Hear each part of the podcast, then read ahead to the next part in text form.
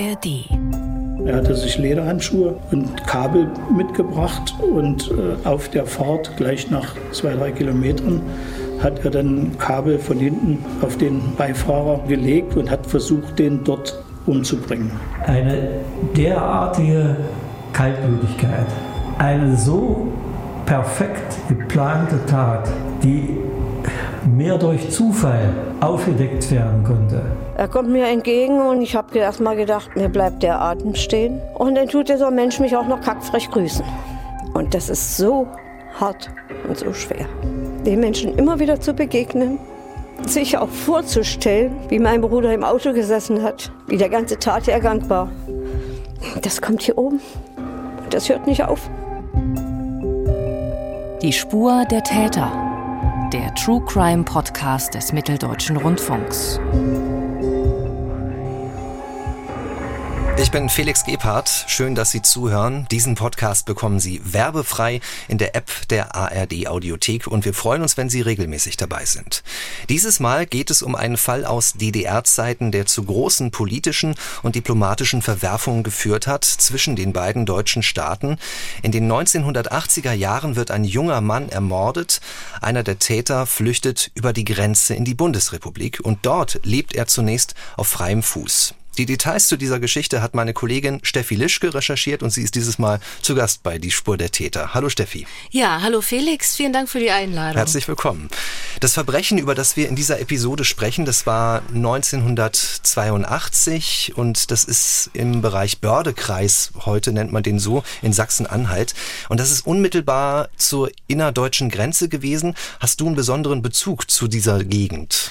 Zur Börde-Gegend nicht. Ich komme aus dem Harz in Thüringen, aber ich habe tatsächlich auch in der Nähe der Grenze gewohnt, also direkt am Sperrgebiet. Das heißt, ich kann mir vorstellen, äh, wie es da so ungefähr ausgesehen hat und wie da die Sicherheitsvorkehrungen waren. Und deshalb ist es für mich nochmal mehr unvorstellbar, wie der Täter äh, so äh, einfach über die Grenze gekommen ist. Ne? Von dem Fall selber damals hat man nichts mitbekommen, weil in den DDR-Medien ja eigentlich keine Verbrechen veröffentlicht wurden. Zumindest zu dem Zeitpunkt nicht. Später dann schon, weil es ein besonderer Fall war, der einfach landesweit sozusagen für Furore gesorgt hat. Aber da kommen wir ja wahrscheinlich später nochmal drauf zurück. Der Fall allein ist ja schon grausam genug, aber er hat diese besondere Dimension bekommen, weil sowohl die Ermittler in der DDR als auch in der Bundesrepublik ja äh, das Ganze beschäftigt hat. Genau, also ähm, beide Länder waren irgendwie damit äh, beschäftigt, das kann man so sagen. Ähm, aber man muss eben die Umstände der Zeit sehen. Ne? Es war nochmal ein Höhepunkt des Kalten Krieges und man war überhaupt nicht gut aufeinander zu sprechen. Ne? Also die DDR hat gesagt, die bösen Kapitalisten und die BRD hat gesagt, äh, oh, dieses Unrechtssystem der DDR.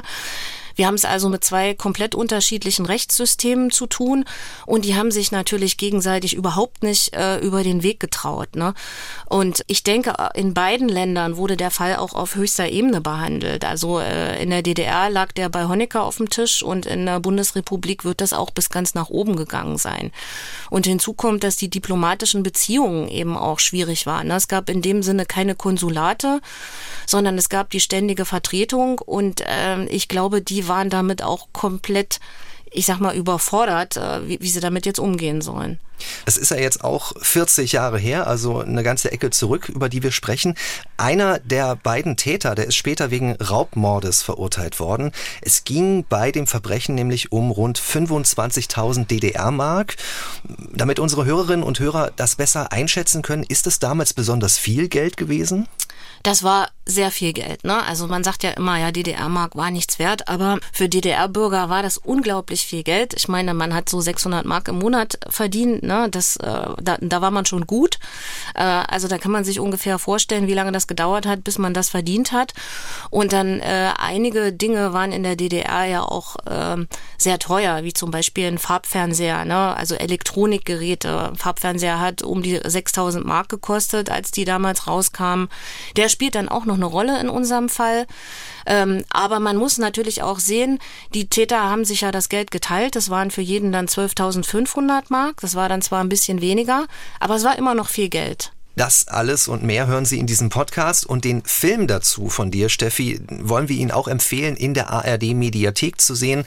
Der Zwei-Staaten-Mörder aus der Börde in der Reihe Kripo Live Tätern auf der Spur. Den Link dazu finden Sie in unseren Show Notes. Das ist der Beschreibungstext zu dieser Episode. Und dieser Fall, den du da erzählst, Steffi, der beginnt mit einer Flucht. Ein Mann flüchtet am 1. Januar 1983 aus der DDR in den Westen über diese ja schwer gesicherte deutsch-deutsche Grenze. Wer ist dieser Mann? Also der Mann heißt Frank W., Nachname dürfen wir nicht sagen. Ähm, er kommt aus der Nähe von Magdeburg, ist damals 22 Jahre alt und äh, war in der DDR Schäfer. Ne? Nun äh, ist er da in der Nacht- und Nebelaktion geflüchtet. Das kann man sich, wie gesagt, schwer vorstellen, weil es gab so viele ähm, Fluchtversuche und viele davon wurden vereitelt, viele, viele endeten tödlich, tödlich. Das war eine der best abgesichertsten Grenzen Europas, muss man ja sagen. Ne? Er kannte sich vermutlich in dem Grenzgebiet ganz gut aus, weil er ja Schäfer war und mit seinen Schafen da einfach eine gute Ortskenntnis erworben hat. Ähm, er ist allerdings auch verletzt worden, ne, als er über die Grenze ist. Er ist von sieben Geschossen einer Selbstschussanlage in die Beine getroffen worden, konnte sich aber trotzdem noch äh, auf westdeutsches Gebiet schleppen, nach Niedersachsen. Ja, und als er da angekommen ist, äh, hat ihn die westdeutsche Presse natürlich erstmal gefeiert als ersten DDR-Flüchtling des Jahres. Ne? Das war immer so, DDR-Flüchtlinge, die es geschafft hatten, die wurden im Westen ganz groß gefeiert. Das war in vielen Medien und im Osten wurde sozusagen das totgeschwiegen, ne? weil das war für die ganz schlimm, dass da Leute über die Grenze flüchten und das dann auch noch schaffen. Ähm, das wollte man eigentlich nicht. Ne? Die Familien hat man dann zu Hause drangsaliert, wenn sowas passiert ist, aber äh, ansonsten hat man es totgeschwiegen. Im Westen wurde der Frank W. gefeiert und äh, der, einer der Zeitungsartikel zum Beispiel titelt dann ja die Flucht über den Todeszaun. Ne? Können wir sagen, wo er da genau über den Zaun ist? Du hast gesagt, er ist Schäfer und dann nach Niedersachsen gekommen. Das heißt, aber im Bördekreis heute hm, irgendwo da. Ist alles, genau, das ist alles in der Nähe von Helmstedt. Helmstedt. Es gibt ja diesen riesengroßen Transit-Grenzübergang äh, äh, Helmstedt-Marienborn. Das ist heute noch ein Grenzdenkmal und dort in der Nähe, das war so ein Dorf, Schöningen heißt das, glaube ich. Ähm, da ist der sozusagen, also mitten in der Pampa eigentlich, ne? Aber das ist in der Nähe von Helmstedt, das werden vielleicht einige kennen. Du hast gerade schon beschrieben, in der westdeutschen Presse bekommt Frank W. viel Aufmerksamkeit. Wie sieht es auf der anderen Seite aus? Also wie groß ist das Aufsehen gewesen zu dieser gelungenen Flucht in der DDR? Genau, also äh, über diese Flucht hat man überhaupt nicht berichtet. Ne? Also das hat man, wie gesagt, äh, totgeschwiegen. Und hinzu kommt aber noch, er ist zu diesem Zeitpunkt Zeuge gewesen in einer Mordermittlung. Das heißt, der ist in diesem Zeitraum zwischen Oktober und Dezember oder Januar, als er dann geflohen ist, mehrfach äh, in dieser Mordermittlung in der DDR befragt worden weil er ein Bekannter des, wie wir dann später erfahren haben, Opfers ist. Ähm, damals zu dem Zeitpunkt am Anfang war er nur vermisst. Ähm, genau. Und äh, deshalb hat man ihn vernommen und äh, da war er aber eben nur Zeuge. Ne? Und als dann aber klar war, der ist geflüchtet und das äh, haben die Ermittler sozusagen auch teilweise aus der Bildzeitung erfahren, war dann klar, okay, der ist vielleicht nicht nur Zeuge, der ist vielleicht auch verdächtig, weil warum flüchtet der sonst äh, über die Grenze in der Nacht- und Nebelaktion? Ne? Und deshalb wird der jetzt einer der Hauptverdächtigen in dieser Mordermittlung in der DDR. Das Opfer hast du gerade schon angesprochen, ein Bekannter wahrscheinlich des Täters. Da kommen wir nochmal genauer drauf. Und dieser Mordfall, der ja 1982 gewesen ist, lass uns doch jetzt genauer darüber sprechen, wer da umgebracht worden ist. Wer ist das Opfer? Also das Opfer, Ingolf Hauser, hat im selben Dorf äh, gelebt, ähm, nämlich in Völpke, also das ist bei Magdeburg. Ne? Der ist ähm, 24 Jahre alt, lebt noch bei seinen Eltern, ist ein Einzelgänger, das äh, werden wir dann auch noch von seiner Schwester hören. Ähm, er hat wenige Kontakte, eigentlich nur zu seiner Familie, zu seiner Schwester. Er hatte einen ziemlich heiklen Job, der hat nämlich im Tagebau an der Grenze in Habke gearbeitet. Ne? Das war ein, ein Grenztagebau, der sozusagen Ost und West teilte und da fuhren Kohlezüge hin und her. Ganz verrückte Sache damals. Da mussten Ost und West also quasi auch irgendwie zusammenarbeiten. Aber das war natürlich ein ganz ähm, heikler Job, den durfte nicht jeder machen. Ne? Aber er war kein Grenzpolizist oder Beamter, sondern er hat dort für den Tagebau überwacht. Genau, also er hat, er war quasi Wachmann, würde man heute sagen. Ne? Aber dazu musste man, glaube ich, sehr viele Bedingungen erfüllen, um diesen Job machen zu können. Man musste einfach politisch sehr zuverlässig sein, weil sonst hätten die Genossen befürchtet, dass man da einfach mal abhaut. Wir sprechen auch gleich noch darüber, inwiefern Hauser mit der Stasi zu tun hatte. Da stellen sich ja auch einige Fragen durch seine Arbeit. Du hast die Schwester des Mordopfers getroffen für deine Recherche und das habe ich mir auch genauer angeschaut. Das sind eindrucksvolle Gespräche gewesen, was die Schwester sagt. Können Sie sich auch anschauen, liebe Hörerinnen und Hörer, in der ARD Mediathek. Und man sieht, Brigitte Wagner scheint das bis heute nicht ganz losgelassen zu haben. Ähm, wenn man sich überlegt, was da passiert ist, wie das passiert ist und wie das geplant wurde, ich kann mir nicht vorstellen, dass einen das jemals loslässt. Ne? Und es war ihr Bruder, die haben sich jetzt nicht jeden Tag gesehen sehen. Aber wenn der eigene Bruder ermordet wird, das äh, lässt einen, glaube ich, einfach nicht los. Ne? Letzten Endes ist es ja so, dass sie ja auch einem der Täter immer mal wieder über den Weg läuft. Ne? Und das möchte man sich ja auch nicht vorstellen. Also in so einem kleinen Dorf dann denjenigen zu treffen, der den eigenen Bruder getötet hat, das muss ja immer wieder hochkommen. Ne? Auch daran merkt man natürlich, dass diese Tat schon eine ganze Ecke zurückliegt, 40 Jahre eben und mehr. Brigitte Wagner ist die Schwester von Ingolf Hauser und sie erzählt uns nun selbst, wie sie ihren Bruder in Erinnerung behalten hat. Ingolf war ein sehr ruhiger, zurückhaltender Mensch, der nicht viel erzählt hat. Äh, er hat äh, auch zu Hause nicht viel erzählt oder jetzt auch so äh, bei mir jetzt mal so. Er hatte ja war ja drei Jahre bei der Armee damals nach der Lehre hatte er ja drei Jahre in Hüttensleben. Und da ist er dann immer Wochenende nach Hause gekommen. Sein Hobby war ja Motorrad. Er hatte ja ein Motorrad und Angeln. Das war eben sein Hobby. Und das hat er auch immer gerne gemacht. Ja, und wenn er den Wochenende von der Armee dann nach Hause kam, dann hat er sich auch in sein Zimmer zurückgezogen über das Wochenende. Ja, und wie gesagt, ich kann nicht so sehr viel drüber sagen, weil man ja nicht tagtäglich zusammen war nachher. Also ein so richtig enges Geschwisterverhältnis hatten die beiden dann nach ihrer Kindheit nicht mehr. Die haben sich ab und zu mal gesehen, aber ich glaube nicht, dass die so sehr viel Persönliches ausgetauscht haben. Er hat ja nicht viel erzählt, das sagt die Brigitte Wagner ja auch selber. Vielleicht hätte sozusagen wäre die Familie auch misstrauisch geworden, wenn er mir mehr erzählt hätte, mit wem er da zu tun hat und was die vielleicht von ihm wollen, ne? dann wäre man vielleicht auch aufmerksam geworden. Aber offenbar hat er das eben leider niemandem erzählt, ne? was er da für Kontakte hatte und zu wem und was die so vorhatten. Ne? Es läuft also jetzt auf den 8. Oktober 1982 hinaus. An diesem Tag passiert der Mord.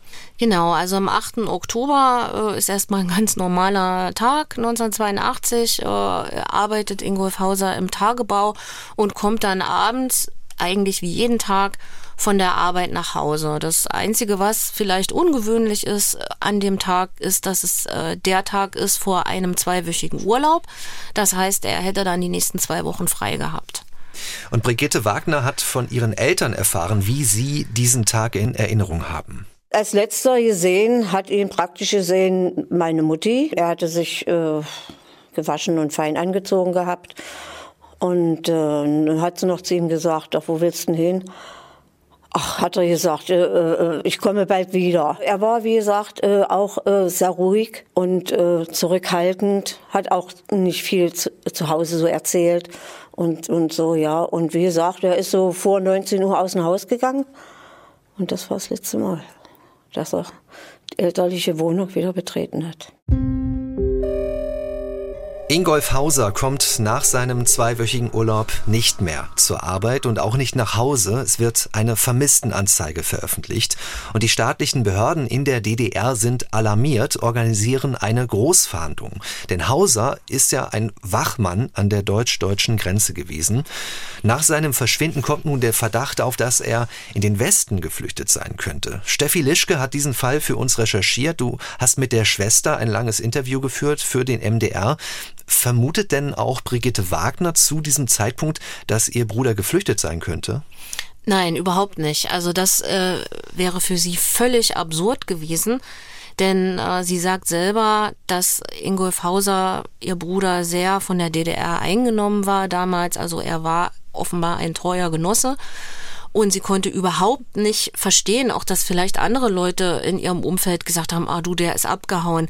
Das konnte sie sich überhaupt nicht vorstellen und das hat sie auch nicht geglaubt. Das war für sie also völlig absurd. Ne? Und tatsächlich äh, kann man vermuten, dass Ingolf Hauser überzeugter Sozialist war. Sonst hätte der diesen Job auch nicht machen können äh, an der Grenze. Und wir wissen aus den Akten, dass er selber eine dicke Stasi-Akte hatte. Das heißt, er wurde auch überwacht. Ich weiß nicht, ob man sagen kann von den Kollegen, ähm, weil ob er jetzt selber bei der Stasi war oder IM war oder was auch immer, das können wir heute nicht mehr nachvollziehen. Auf jeden Fall äh, war er der Stasi bekannt und die mussten auch immer eine Akte über ihn führen, weil er eben einen sehr heiklen Job hatte und weil die natürlich auch geguckt haben, wer an der Grenze arbeitet und ob da Fluchtgefahr besteht. Ne? Man kann davon ausgehen, dass er in der SED war. Unser Ermittler Bernd Lamprecht, der, den wir später noch hören, der geht tatsächlich davon aus, dass Hauser selber auch bei der Stasi war. Und diese Zeit der Ermittlungen ist natürlich auch sehr aufwühlend für die Familie, für das ganze Dorf, wo sie auch lebt. Und wie sie diese Zeit erlebt hat, erzählt uns Brigitte Wagner selbst. Es war eine sehr grausame Zeit. Also damals war Kriminalpolizei, äh, da ist es die Kriminalpolizei gekommen. Die sind nach zu meinen Eltern nach Hause gekommen und ich hatte mir äh, von der Arbeit auch freigeben lassen. Ich habe gesagt, ich möchte bitte dabei sein. Die haben auch äh, Ingolf sein Zimmer äh, inspiziert. Sie haben von Kopfkissen, Haar, alles so, haben auch alles verblombt und haben auch Fragen gestellt, eben bezüglich auch jetzt so, wo könnte er sein oder wie jetzt auch das familiäre jetzt so war. Ja, und äh, das hat sich manchmal dann auch so ein bisschen dargestellt. Ja, vielleicht haben die ihren eigenen Jungen um die Ecke gebracht oder was weiß ich.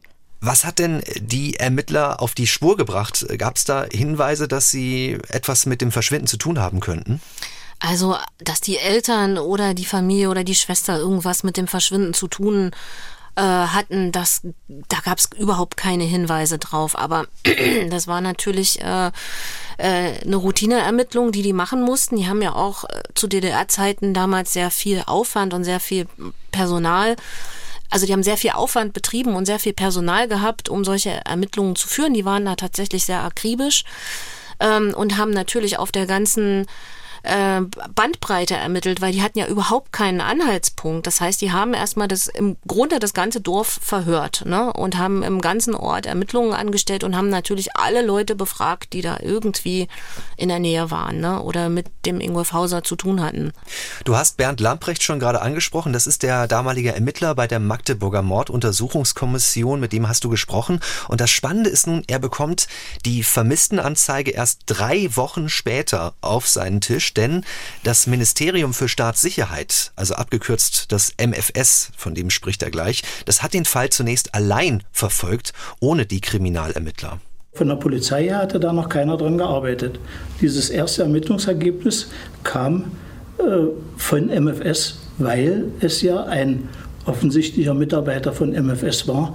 Äh, ich war selber mal Soldat an der Grenze, daher weiß ich, wenn da einer alleine unterwegs sein darf und da oben was beobachten darf, das geht also nur, wenn man in diese Arbeitsrichtung reingehörte. Ansonsten waren Soldaten immer bloß zu zweit unterwegs. Anders durfte das nicht sein. Und äh, so haben wir also die ersten Ergebnisse auch von MFS bekommen. Dann haben wir aber alleine weiter gearbeitet. Also das war die Mordkommission, die sich damit ausgiebig dann beschäftigt hat. Aber man hatte ja keine Leiche, man hatte ja nur den Verdacht, dass was passiert sein kann. Sagt Bernd Lamprecht, er hat von 1977 bis 1987 in der Mordkommission gearbeitet. Damals war er Oberleutnant der Kriminalpolizei. Steffi, ist es denn die Regel gewesen, dass äh, das Ministerium für Staatssicherheit, dass die Stasi zunächst ganz allein ermittelt in solchen Fällen? Also das war nicht in allen Fällen so. Äh, in diesem Fall äh, ist es überhaupt nicht verwunderlich, dass das MFS ermittelt hat, weil das ja ein Grenzarbeiter gewesen ist und damit hatte der einen heiklen Job, der auch in den Augen der Genossen sozusagen die Sicherheit der DDR gefährdet. Ne? Und ähm, das Ministerium für Stadtsicherheit, die hatten eine eigene Ermittlungskommission, die sogenannte Spezialkommission. Das waren ausgebildete Ermittler die hatten gute Technik, die hatten auch eine gute Ausbildung und die haben immer in bestimmten Fällen ermittelt, wie zum Beispiel bei Republikflucht oder bei ganz besonders schweren Kapitalverbrechen oder bei Verbrechen, die die Sicherheit der DDR gefährden. Ähm, in dem Fall ging es ja um eine mögliche Flucht eines äh, Grenzarbeiters oder Grenzwachmanns, deshalb haben die da ermittelt. Ja, wieso die Zusammenarbeit zwischen der Spezialkommission und der Kriminalpolizei vonstatten ging, da gehen die Meinungen so ein bisschen auseinander. Die einen sagen, das war gut, die anderen sagen, das war eine Katastrophe. Also, dass der Informationsfluss sozusagen nur in eine Richtung ging, wenn die Kriminalpolizei dann irgendwann ermittelt hat, mussten die trotzdem noch Meldungen an die Stasi machen. Äh, deswegen gibt's ja auch die Stasi-Akten zu dem Fall, eigentlich von vorn bis hinten, weil das ist sozusagen ja alles gesammelt worden. Bei Mordfällen in der DDR lief das alles bei bei der Stasi zusammen, auch wenn die dann irgendwann nicht mehr selber ermittelt haben. Aber die Kriminalpolizei musste da immer Meldung machen. Ob jetzt die Genossen von der Stasi sozusagen immer Meldung an die Kriminalpolizisten gemacht haben, was die nun rausgefunden haben, wie gesagt, da streiten sich die Geister, das haben die vielleicht nur gemacht, wenn es dringend nötig war. Manche Sachen haben sie vielleicht für sich behalten. Man muss ja auch sehen, die hatten andere Mittel. Ne? Die hatten IMs, die sie irgendwie losschicken konnten. Die hatten verdeckte Ermittler, die haben da so ein bisschen gemacht, auch was sie wollten. Also manche dieser Ermittlungen waren quasi geheim. Und ich denke, die ersten Ermittlungen waren geheim. Und später war es dann so, dass auch oftmals Parallelermittlungen angestellt wurden Stasi und Kriminalpolizei. Und ich glaube, das war auch in dem Fall so. Ich glaube einfach, dass Bernd Lamprecht das nicht wusste, dass die Stasi vermutlich da bis zum Schluss auch irgendwie aktiv war. Ne? Die haben das einfach nicht weitergegeben, diese Informationen. Eine der Optionen ist jetzt also Republikflucht. Gibt es denn konkrete Hinweise darauf, dass Ingolf Hauser tatsächlich äh, geflüchtet ist? Nein, also es gab überhaupt keine Hinweise auf eine Flucht.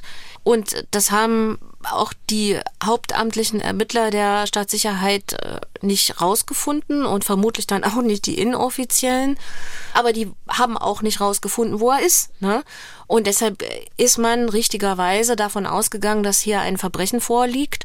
Und äh, damit ist das dann ein Fall für die Kriminalpolizei. Also wenn man jetzt davon ausgeht, dass dem irgendwas geschehen ist, durfte dann die Kriminalpolizei sozusagen dann ermitteln. Und die fangen dann also sozusagen an. Bernd Lamprecht und seine Kollegen, die machen diese ganzen Befragungen im Dorf. Das haben wir schon gehört. Und äh, nach einer kurzen Zeit finden die auch ein wichtiges Indiz, nämlich das Sparbuch des Vermissten. Und ähm, da wurde dann festgestellt, dass die, dass dort in etwa ähm, 20.000 Mark äh, fehlen. Ne? Also wir sagen immer, es geht um 25.000 Mark. In dem Fall geht's auch. Die 5.000 kommen bar wahrscheinlich irgendwo her. Vom Sparbuch fehlten rund 20.000 Mark. Und ja, dann haben die natürlich geguckt, wer hat denn jetzt hier im Ort über seine Verhältnisse gelebt. Ne? Da hat ist irgendwie hat jemand äh, versucht, an dieses Geld zu kommen, was er auf dem Sparbuch war. Das fehlt dort. Und gibt es denn jemanden, der irgendwie viel Geld ausgegeben hat oder so? Und dann kommen die auf einen Mann namens Klaus J. Das ist also ein Bekannter des Vermissten und der wohnt ebenfalls in Völpke. Und was noch ein Indiz ist, ist, dass dieser Klaus J. ein Bekannter ist auch von Frank W., der in den Westen geflüchtet war. Ne?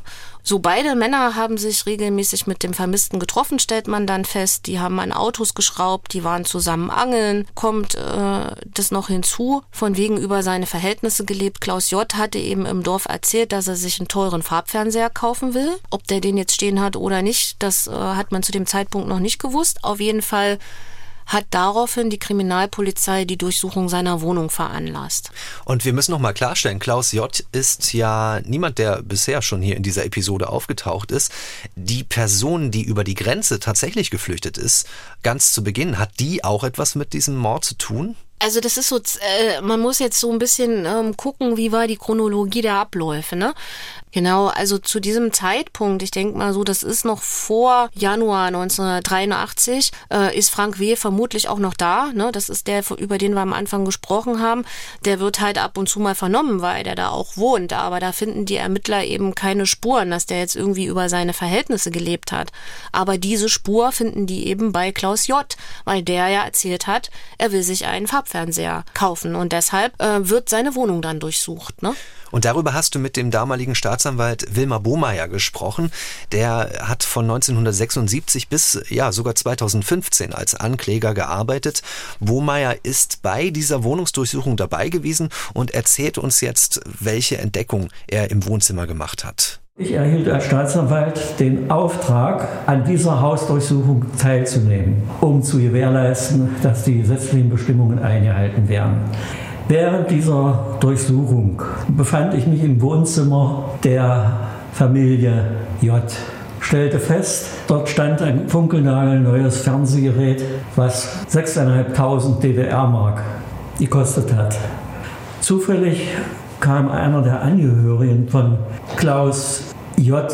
in das Zimmer und ich habe nach Belehrung, dass sie keine Aussagen treffen muss, weil verdächtig ist, ja, eine Person ersten Grades, wo das Geld herkommt. Daraufhin antwortete man mir, man würde Schweine züchten, Schlachtreif züchten und dann der LPG verkaufen, landwirtschaftliche Produktionsgenossenschaft. Also in der DDR gab es kaum selbstständig wirtschaftende Bauern. Das Agrarsystem bestand aus den LPG, hat er gesagt, aus den landwirtschaftlichen Produktionsgenossenschaften.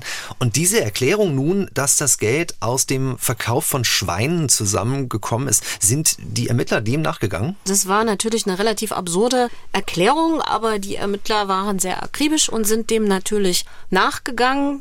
Ne, die haben halt halt behauptet, ja, wir haben Schweine gezüchtet und äh, haben sie verkauft und dafür haben wir 6000 Mark gekriegt. Ne?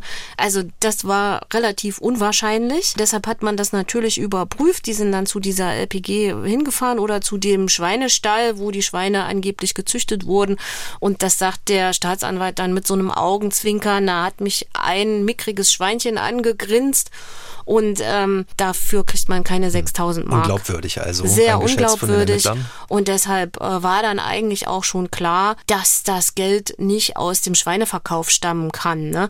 Und dazu muss man dann auch sagen, so teure Sachen wie, wie ein Fernseher, ähm, konnte man zu DDR-Zeiten auch nicht auf Kredit kaufen oder abstottern, ne? sondern man musste das Geld bar auf den Tisch legen. Das heißt, er muss eben mit, mit einmal diese 6000 Mark auch gehabt haben, um diesen Farbfernseher zu bezahlen. Ne? Da ging nichts mit abstottern oder so.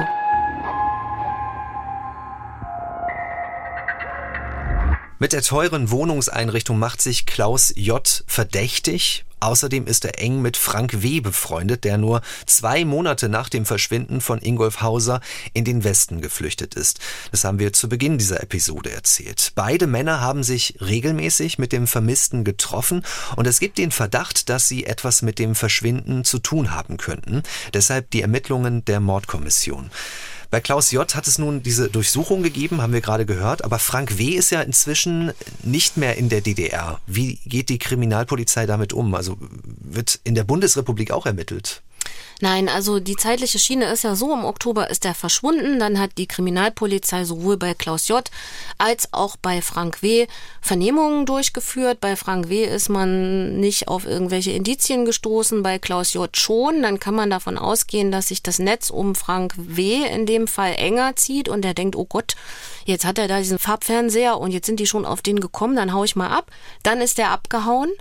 So, und jetzt wissen wir ja, in der BRD wurde der gefeiert, erster Flüchtling des Jahres und so weiter. In der BRD hat man nicht ermittelt. Die haben ja nicht gewusst, dass Frank W. ein Verdächtiger in einem Mordfall war zu diesem Zeitpunkt. Und dann war es ja auch so, dass DDR-Flüchtlinge jetzt nicht unbedingt akribisch auf ihre kriminelle Vergangenheit irgendwie überprüft wurden. Abgesehen davon hat sich Frank W. jetzt nicht großartig strafbar gemacht vorher. Ne?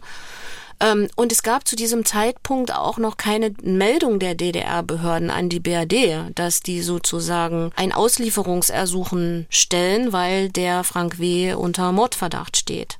Und hat man in der DDR selbst dann noch weiter ermittelt? Ja, also in der DDR hat man getan, was man konnte und hat mit den Leuten gearbeitet, die man hatte. Das war zum einen Klaus J., der zu dem Zeitpunkt natürlich noch nicht gestanden hat. Ähm, und dann äh, war Frank W. aber verheiratet und deshalb ähm, haben die Kriminalisten versucht, an seine Frau ranzukommen. Die Frau wohnte damals auch in Völpke, also Frau vom flüchtigen Frank W. Und die hat äh, dann den Ermittlern auch eine abenteuerliche Geschichte erzählt. Kein Geständnis in dem Sinne, aber ich glaube, die fand das selber auch irgendwie sehr abenteuerlich und deshalb hat sie sich breitschlagen lassen, dann auch mit den Kriminalisten zu reden. Was die Frau von Frank W. bei dieser Vernehmung erzählt hat, das berichtet uns der DDR-Kriminalpolizist Bernd Lamprecht. Dass also die Männer nachts Geld mitgebracht haben und das hat sie dann versteckt. So wie sie es im Film gesehen hatte, hat sie die Geldscheine zusammengerollt und in die Mehltüten gesteckt. Und wir haben bei der Durchsuchung, die dazu gemacht wurde, dieses Geld nicht gefunden.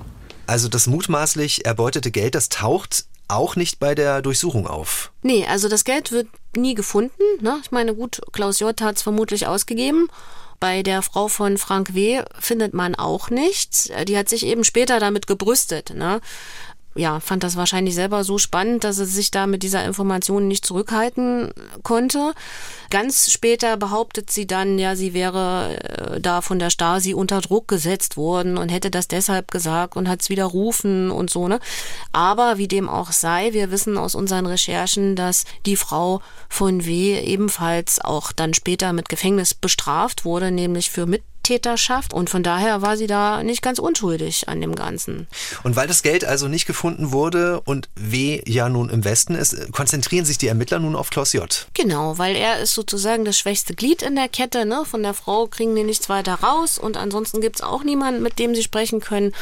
Mit Frank W. sowieso nicht, der ist im Westen und macht sich da vermutlich einen bunten. Deshalb steht Klaus J. jetzt sozusagen im Visier der Ermittler und die gehen einfach davon aus, dass die beiden gemeinsam, Klaus J. und Frank W., einen Raubmord begangen haben äh, und den Ingolf Hauser umgebracht haben, um an sein Geld zu kommen. Und da hat man natürlich einfach ein bisschen Druck gemacht auch und hat den immer wieder also den Klaus J. aufs äh, Revier geladen und hat ihn vernommen. Und ja, also es hat ein Dreivierteljahr gedauert, bis Klaus J. dann endlich gesteht, dass er zusammen mit Frank W., seinen Freund, muss man ja sagen, Ingolf Hauser oder seinen Kumpel, umgebracht hat. Das ist schon grausam genug, aber wenn man sich noch überlegt, wie akribisch die beiden das Ganze vorbereitet haben, das hat er in dem Geständnis auch erzählt, äh, dann kann man nur, also dann kriegt man Gänsehaut. Ne? Also die beiden wissen, der Hauser hat Geld. Ne? Der ist relativ sparsam, der hat gespart, der hat was auf dem Sparbuch liegen und dann äh, verabreden die sich und sagen, ach, na, wenn der so viel Geld hat, dann knüpfen wir ihm das ab und bringen den um die Ecke. Das heißt, die haben genau auch gewusst, welche Bedürfnisse Ingolf Hauser hat, weil die haben sich dann nämlich eine Geschichte ausgedacht, warum er dieses Geld abheben soll. Sie wussten nämlich, dass er sich ein Auto wünscht und zu DDR-Zeiten war es so, dass man nicht einfach an ein Auto gekommen ist. Ne? Das äh, ist relativ bekannt, dass man äh, zehn Jahre auf ein Trabi gewartet hat und gebraucht Autos, das war auch ganz schwierig. Der hat sich ein Auto gewünscht, wusste nicht, wie er rankommt. Und diese beiden Freunde, in Anführungsstrichen, haben gesagt, du, wir wissen, wie wie du an ein Auto kommst, besorg du mal das Geld. Der damalige Ermittler Bernd Lamprecht kann sich daran erinnern, wie im Vernehmungszimmer dieses Geständnis nun abgelegt wurde von Klaus J. Und er berichtet, was die beiden Männer von Ingolf Hauser gefordert haben. Er muss das Geld beschaffen und dann fahren sie nach Magdeburg und er kann abends ein Auto kriegen. Aus dem Grunde hat er das Geld abgeholt. Sie haben ihm sogar erklärt, äh, dass er, da er keine Fahrerlaubnis hatte, auch die Fahrerlaubnis noch mit dazu kriegt. Wenn noch 2000 dazukommen, kriegt er die Fahrerlaubnis auch noch. So, und dann hat man sich entschlossen, dass äh, der Herr Hauser an den Ortsausgang kommen soll.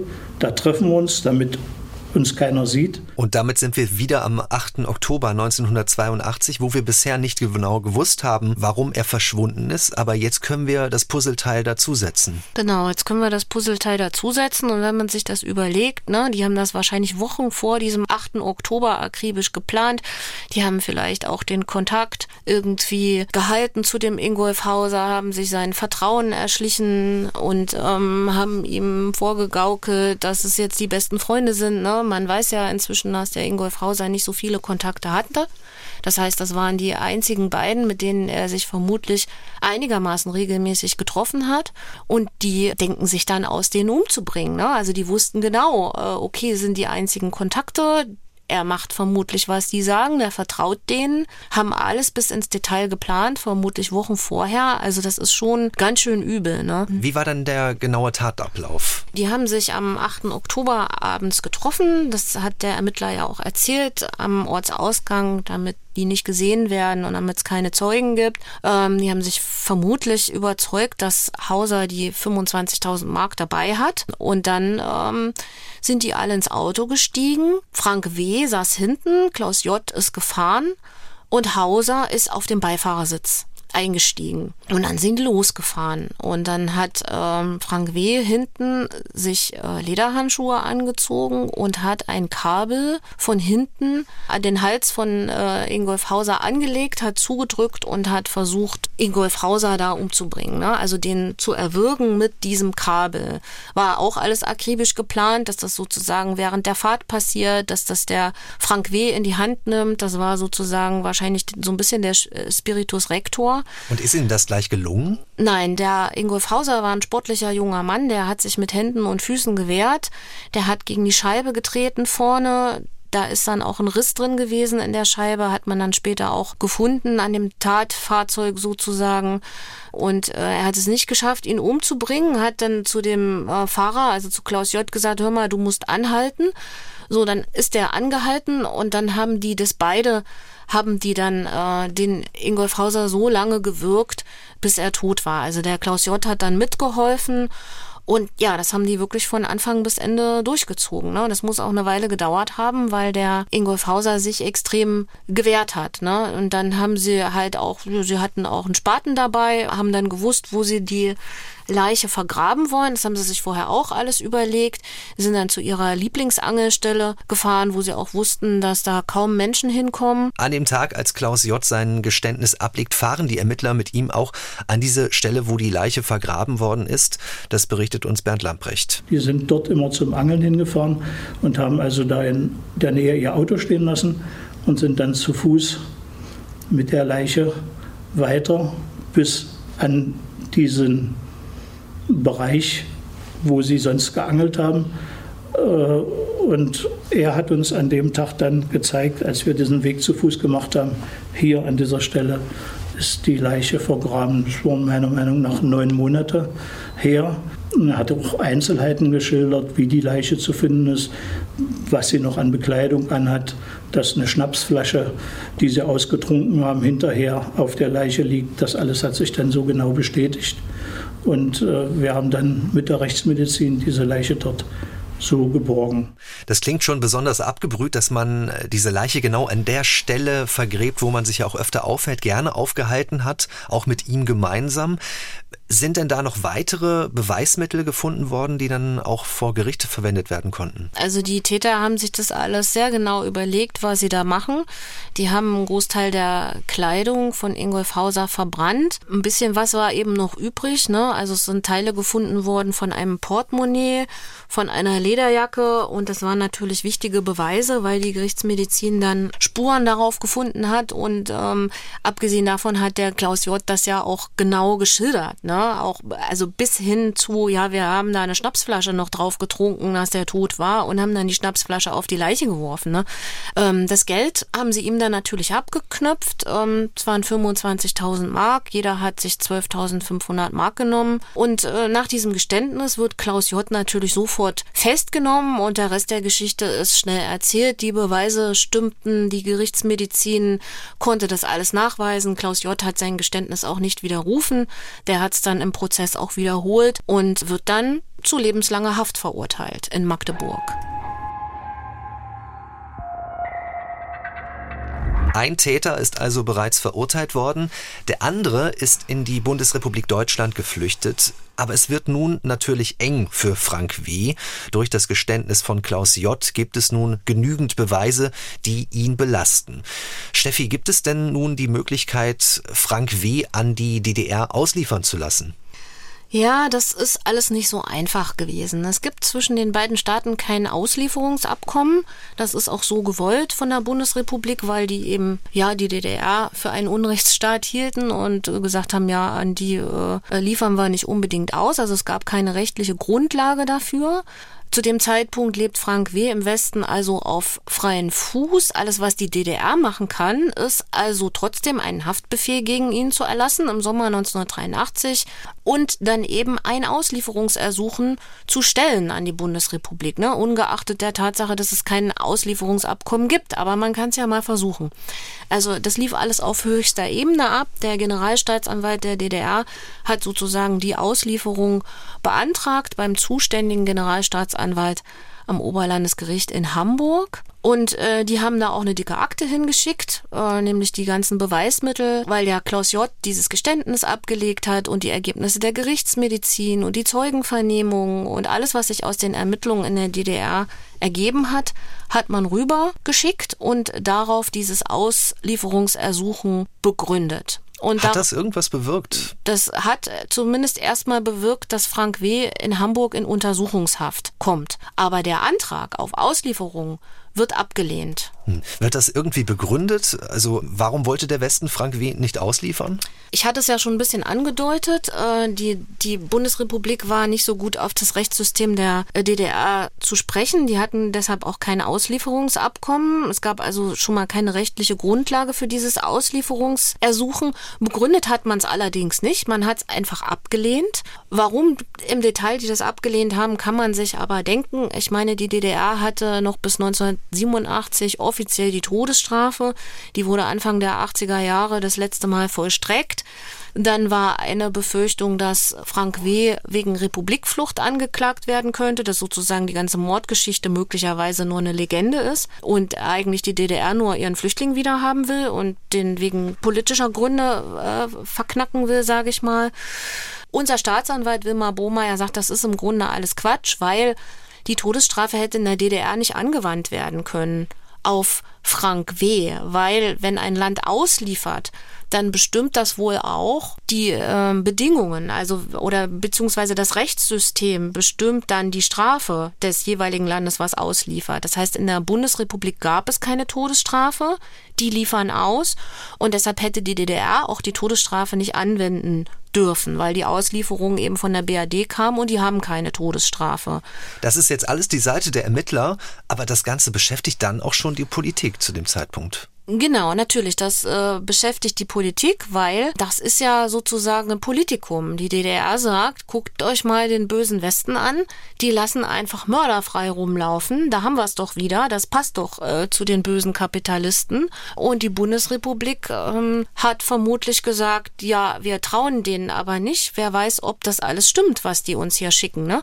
Und das wird auf höchster Ebene gehandelt worden sein. Also diese Berichte gingen auf jeden Fall auch immer an Erich Honecker Honecker in der DDR, den höchsten Mann im Staate. Hinzu kommt ja auch, dass die Bundesrepublik die DDR eigentlich nie als ähm, normales Ausland anerkannt hat, sondern es war, es gehörte im Grunde für die Bundesrepublik gehörte die DDR irgendwie auch zu Deutschland. Das heißt, einen Deutschen an einen anderen deutschen Staat auszuliefern, das ging irgendwie nicht. Und das wäre ja auch gleich gekommen damit, dass die Bundesrepublik die Justiz und die Gesellschaftsordnung anerkennt in der DDR oder dass, dass die DDR überhaupt als eigenständiges Land anerkannt wird. Und deswegen hat man das einfach nicht gemacht. Also es liegen jetzt diese Beweise auf dem Tisch. Die DDR-Ermittler haben ja auch eine dicke Akte hingeschickt, hast du gesagt.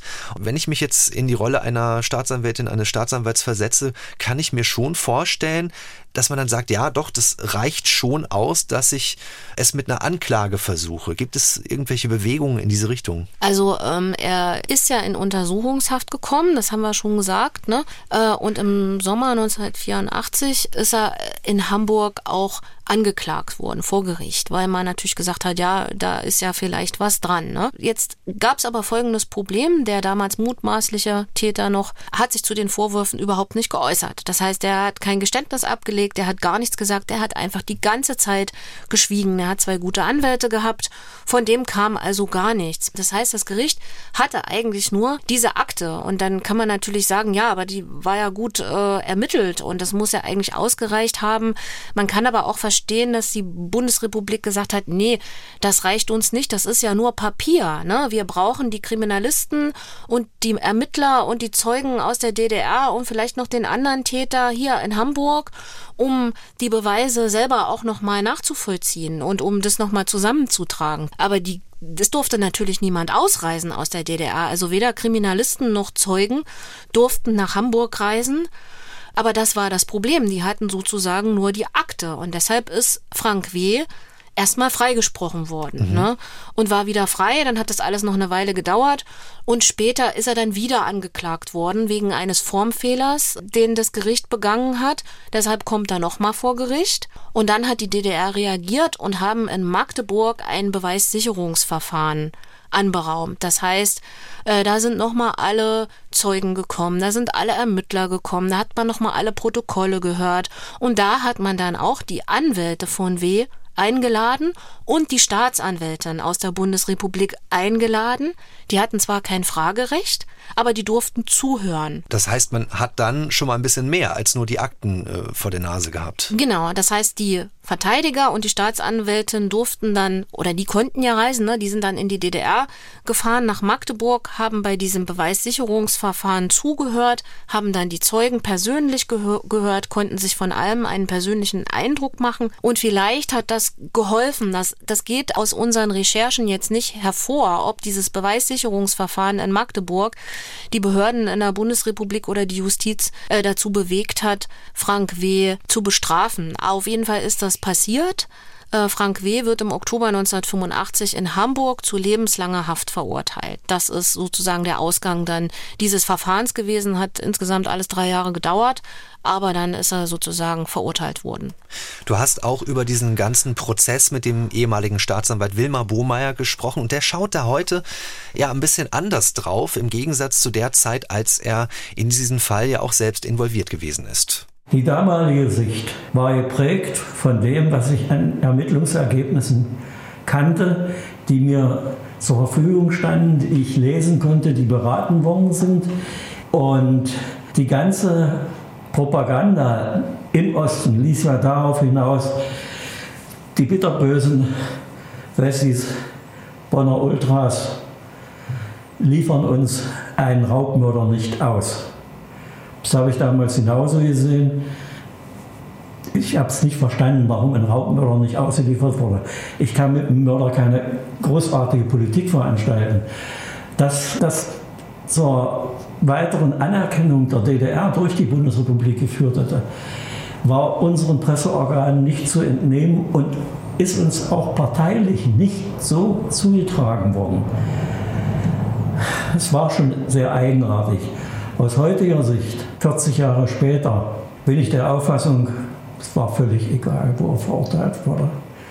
Er hat seine gerechte Strafe gekriegt, er hat sie abgesessen und mehr konnte kein deutsches Gericht machen, egal ob in Ost oder in West. Sagte Staatsanwalt Wilmar Bohmeier, der ja sowohl in der DDR als auch in der Bundesrepublik noch später als Staatsanwalt gearbeitet hat. Er ist an diesen Ermittlungen beteiligt gewesen und er hat diesen Eindruck, dass das alles ein bisschen hochgekocht ist. Er ist ja da auch sehr reflektiert. Ne? Er sagt, äh, er ist selber der Propaganda damals ein bisschen auf den Leim gegangen, aber das ist äh, ein sehr straighter Mensch gewesen, der, äh, glaube ich, immer nur das Beste wollte. Er ist ja auch im neuen System dann übernommen worden als Staatsanwalt. Das haben nur ganz wenige geschafft in diesem Amt. Und er sagt selber, zwei Herzen schlagen an seiner Brust. Ne? Natürlich wollte der, dass der ausgeliefert wurde, weil für ihn war das total klar. Das ist ein skrupelloser, kaltblütiger Raubmörder. Und der hat auf dem Territorium der DDR einen DDR-Bürger ermordet. Und natürlich muss der in der DDR verurteilt werden. Und natürlich muss der ausgeliefert werden. Ne? Das kann man auch verstehen. Ne? Ähm, und er war sehr enttäuscht, dass er nicht ausgeliefert wurde.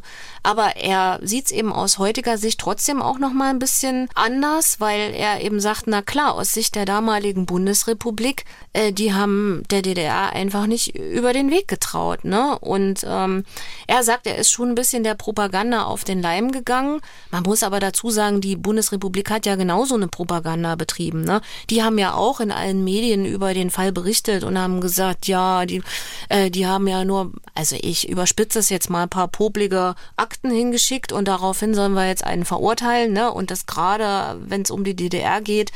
Also da haben die sich beide Staaten, glaube ich, äh, nicht viel genommen. Und der Herr Bohmeier sagt auch, dass äh, dieser Fall den Händen der Justiz ja im Grunde entglitten ist. Das war ein Politikum. Es ging um die Frage, wer hat Recht. So.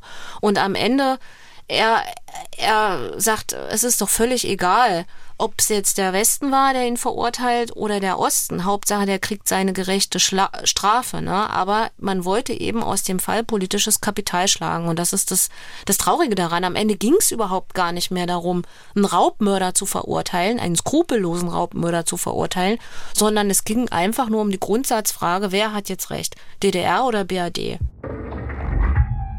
Wir wollen noch ein paar Fragen vertiefen, die Ihnen jetzt vielleicht auch noch auf den Lippen brennen, liebe Hörerinnen und Hörer, rund um dieses ambivalente Verhältnis zwischen der Bundesrepublik und der Deutschen Demokratischen Republik.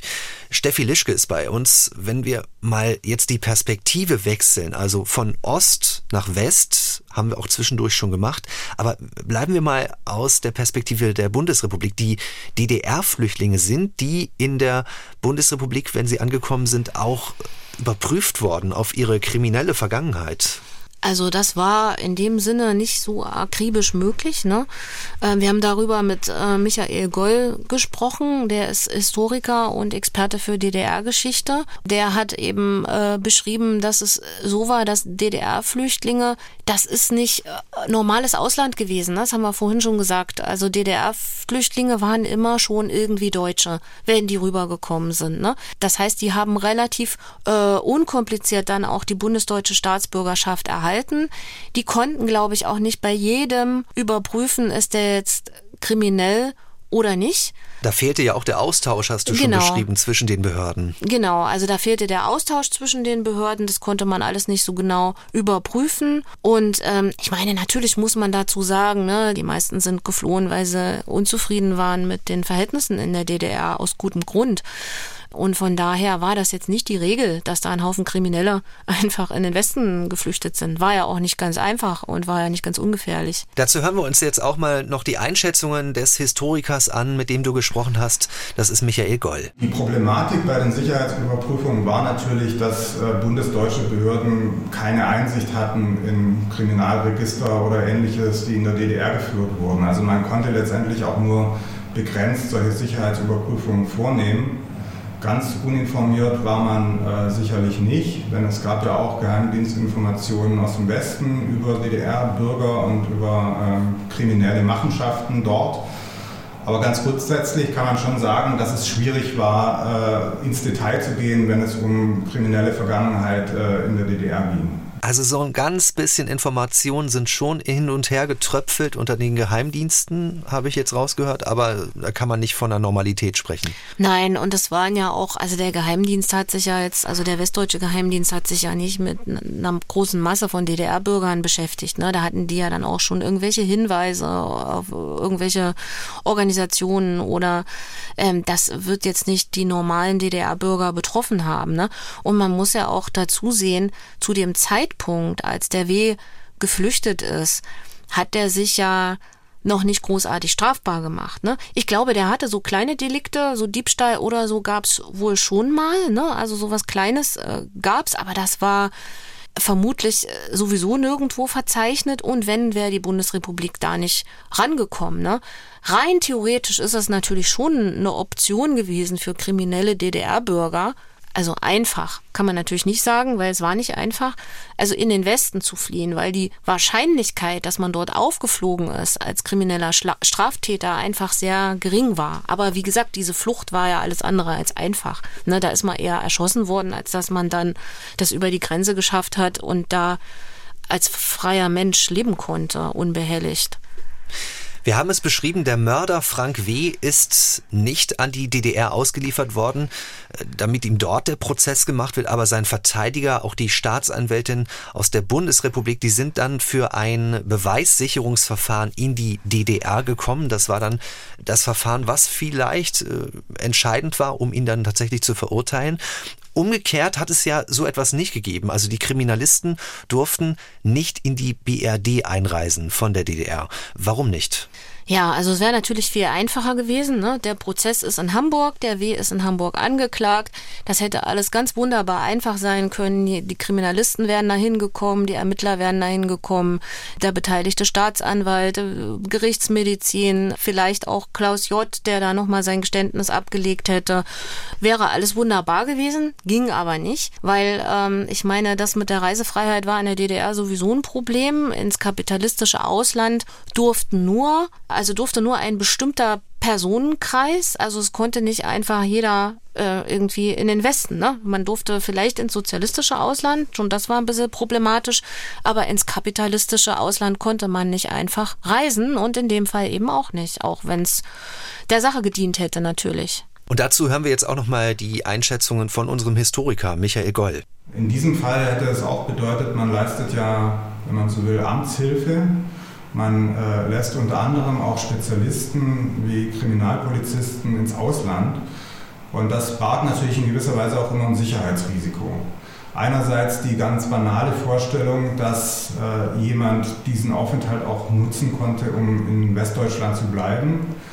Und vielleicht noch problematischer gerade bei dem Personenkreis war, dass das ja auch Leute waren, die in sicherheitsrelevanten Berufen gearbeitet haben, die über Spezialkenntnisse verfügten und äh, gerade aus diesem Grund wollte man eben verhindern, dass diese Menschen dann äh, in die Bundesrepublik reisen können. Also das heißt, als Kriminalist, als Ermittler gehörte man zur Elite der DDR. Ja, im Grunde schon. Also man kann aus heutiger Sicht sagen, also es ist schon ganz schön absurd, dass sie da keine Ausnahme gemacht haben. Ne? Geht's um den Fall oder geht's ums Recht haben? Prinzipienreiterei.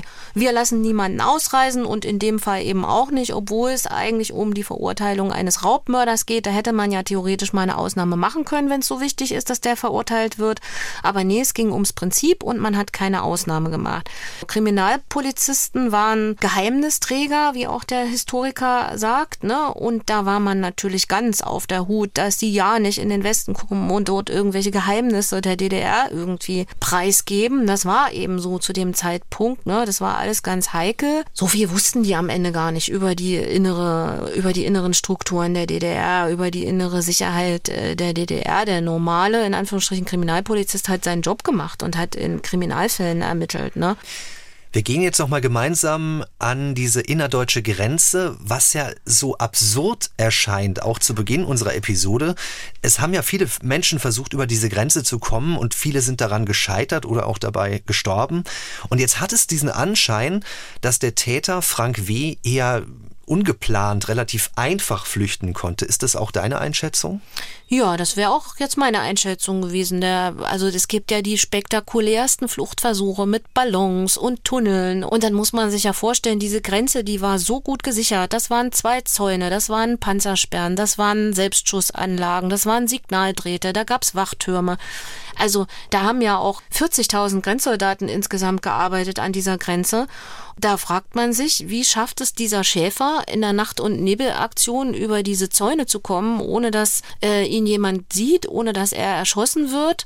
Die Schüsse stammten ja aus einer Selbstschussanlage, die waren da ja installiert ja, keine Ahnung, der muss wahrscheinlich vorher, also ich glaube, es war eine ganze Menge Glück dabei. Und dann hat der vielleicht auch vorher, als der dort Schäfer war, das ausgespäht. Vielleicht hat der gesehen, wie die Schichten sind von den Grenzbeamten, wann da ein Schichtwechsel ist, wann die sozusagen sich gegenseitig ablösen. Dann hat er sich gedacht, gut, da ist Silvester, 31.12., 1. Januar. Da sehen die das vielleicht auch nicht so genau. Da haben die vielleicht auch doch irgendwo gefeiert oder was. Das werden ganz viele verrückte Umstände gewesen sein, die ihm diese Flucht ermöglicht haben, weil ich denke mal, der war ja auch zu Fuß unterwegs. Ne? Also das äh, ist schon sehr ungewöhnlich, dass das geklappt hat. Dieser Raubmord liegt nun einige Jahrzehnte zurück. 1982 ist es gewesen. Und es bedeutet, liebe Hörerinnen und Hörer, die Täter Frank W. und Klaus J. sind inzwischen wieder auf freiem Fuß. Steffi, was wissen wir über diese beiden Menschen? Ja, also bei Klaus J. kann man davon ausgehen, dass er bereits Ende der 90er Jahre seine Strafe abgesessen hat. Lebenslänglich bedeutet ja immer so 15 Jahre, ne? So, was wir definitiv wissen, ist, dass er wieder dort lebt an dem Ort, an dem das auch passiert ist, genau wie die Schwester des Opfers. Und äh, ja, dann kann man sich ausmalen, wie das für die Schwester, für Brigitte Wagner sein muss. Muss grauenhaft sein. Diesem Menschen vielleicht beim Bäcker zu begegnen, auf der Straße zu begegnen. Sie sagt ja selber, ähm, ihr bleibt jedes Mal der Atem stehen. Ne? Sie sieht den und wie er vielleicht ein schönes Auto fährt. Das sind, es sind Gedanken, die immer in ihr wieder hochkommen. Ne? Und ihr Bruder ist aber tot. Zu Frank W. Ähm, wissen wir auch einiges. Er verbüßt seine Haftstrafe in Hamburg. Dort ist er ja verurteilt worden. Tatsächlich hat er 1994 äh, erneut einen, einen Mord begangen, gemeinsam mit einem Komplizen. Die beiden haben einen Mithäftling getötet, um an dessen Schmuck zu kommen, was wieder ne, diese Raubmördergeschichte ja eigentlich auch bedient. Also er hat es einfach dann nochmal gemacht, auch auf sehr grausame Weise übrigens, ähm, und hat dann nochmal lebenslänglich bekommen. Nun kann man rechnen, 1994 nochmal lebenslänglich. Das heißt, mittlerweile, wir glauben seit 2021, auf jeden Fall ähm, seit ein, zwei Jahren ist auch Frank W. wieder frei. Ja, soweit wir wissen, hat er niemals ein Wort über dieses Verbrechen verloren. Steffi Lischke, vielen Dank, dass du bei uns zu Gast gewesen bist bei Die Spur der Täter und uns diesen Fall ausführlich erzählt hast. Ja, vielen Dank, Felix, für die Einladung nochmal. Und zum Schluss möchten wir Ihnen noch ein Spiel empfehlen, das auf der ARD-Serie Tatort basiert. Zusammen mit den Kommissaren aus Stuttgart geht es darum, einen Mordfall zu lösen. Und los geht das Tatort-Game mit dieser Sprachnachricht. Kriminalhauptkommissar Lannert hier. Ich weiß, dass du eigentlich nicht für uns arbeitest, aber naja, wir sind im Augenblick etwas unterbesetzt und ich könnte deine Hilfe gebrauchen. Aber am besten schaust du dir erstmal den Tatort an. Wir sprechen jetzt mit dem Drehbuchautor des Tatort Games, Michael Glasauer. Er kennt den Fall in Stuttgart also ganz genau. Was sehen wir denn am Tatort als erstes? Na, selbstverständlich erstmal eine Leiche. Die liegt im Galatea-Brunnen am Eugensplatz, einem der schönsten Orte Stuttgarts. Was den äh, Ermittler Lannert von Tatort Stuttgart natürlich auf die Frage bringt, wie bringt man jemanden um an so einem Ort, ohne dass jemand was mitkriegt? Und damit geht das Ganze dann auch schon los. Und wie können die Nutzerinnen und Nutzer ermitteln in dem Spiel? Wie funktioniert das konkret? Also sie treten in den Dialog mit den Ermittlern über einen Chatbot, auch mit den Zeugen oder mit den Verdächtigen. Dann kriegen sie Beweismaterial zugeschickt von den Ermittlern, das sie auswerten müssen, zum Beispiel Tatortfotos oder Material von Überwachungskameras. Später nehmen wir dann Verdächtige ins Kreuzverhör oder müssen das Vertrauen von Zeugen gewinnen. Das heißt, alles, was eine normale Tatorterfahrung, ein Tatorterlebnis ausmacht, versuchen wir dem Spieler zu präsentieren, aber auf eine Art und Weise, wo er interaktiv mitermitteln kann. Sie sind nun Drehbuchautor für ein Spiel, Herr Glasauer. Inwiefern lässt man sich denn bei der Arbeit dafür von echten Kriminalfällen inspirieren? Ähm, das betrifft sehr oft die Kriminaltechnik, aber auch die Tricks, die sich die Kriminellen einfallen lassen. Im folgenden Fall geht es zum Beispiel um einen Pizzaservice, der zum Vertrieb von Drogen genutzt wird. Das geht zurück auf ein Koks-Taxi, was es in Berlin gibt, das einem die Drogen nach Hause liefert. Ähm, dazu erfinden oder dramatisieren muss ich dann oft bei den Motiven, weil sich die Leute im echten Leben öfters aus Lappalien umbringen. Das Tatort-Game, unsere Empfehlung, es lässt sich besonders gut auf dem Smartphone spielen, es ist kostenlos und wir verlinken es in unseren Show Notes, liebe Hörerinnen und Hörer. Wenn Sie uns eine E-Mail schreiben wollen, uns Feedback geben wollen, Kritik, dann gerne per E-Mail an die-spur-der-täter mit ae at mdr.de. Auch diese Adresse finden Sie in unseren Show Notes. Wenn Sie möchten, empfehlen Sie uns doch gerne in Ihrem Freundes- oder Bekanntenkreis weiter, denn persönliche Empfehlungen das ist die beste Werbung für uns, die wir uns wünschen können. Ich bin Felix Gebhardt. Schön, wenn Sie das nächste Mal wieder dabei sind. Sie hörten den True Crime Podcast Die Spur der Täter. Eine Produktion des Mitteldeutschen Rundfunks. ARD